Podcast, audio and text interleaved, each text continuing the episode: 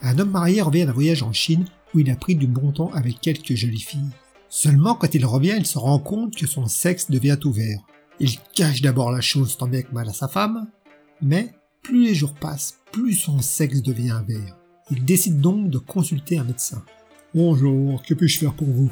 Oh, c'est trois francs je pense. Mais euh, comment dire euh, ben, Oh, le plus simple, c'est que je vous montre. Le mec baisse son pantalon. à ce que je vois, on a séjourné en Chine, cher ami. Ben oui, comme vous savez, on a fait des bêtises avec les petites chinoises. Bah oui, mais non, enfin oui, mais c'est un accident. un accident. Mais c'est très grave, vous savez. Malheureusement, aujourd'hui, la science ne peut rien faire pour ça. Je crains fort qu'il ne faille songer à l'amputation. Le gars n'en croit pas ses oreilles. Il décide d'aller consulter un deuxième médecin qui, malheureusement, lui confirme le diagnostic du premier. Le mec est totalement déprimé. Il va voir un neurologue de renommée mondiale qui, lui aussi, lui confirme le diagnostic.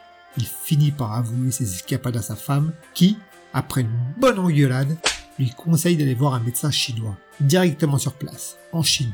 Après tout, ils sont sûrement familiarisés avec cette infection. Le mec retourne donc en Chine et prend rendez-vous avec un médecin réputé. En l'examinant, le médecin chinois ricane et lui dit Vous venez en Chine récemment? Bah oui, comme vous savez?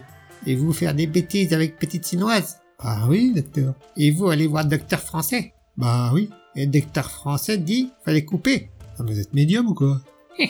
C'est pas besoin de couper. Le type n'en croit pas ses oreilles. Il est fou de joie. C'est alors que le médecin chinois lui précise.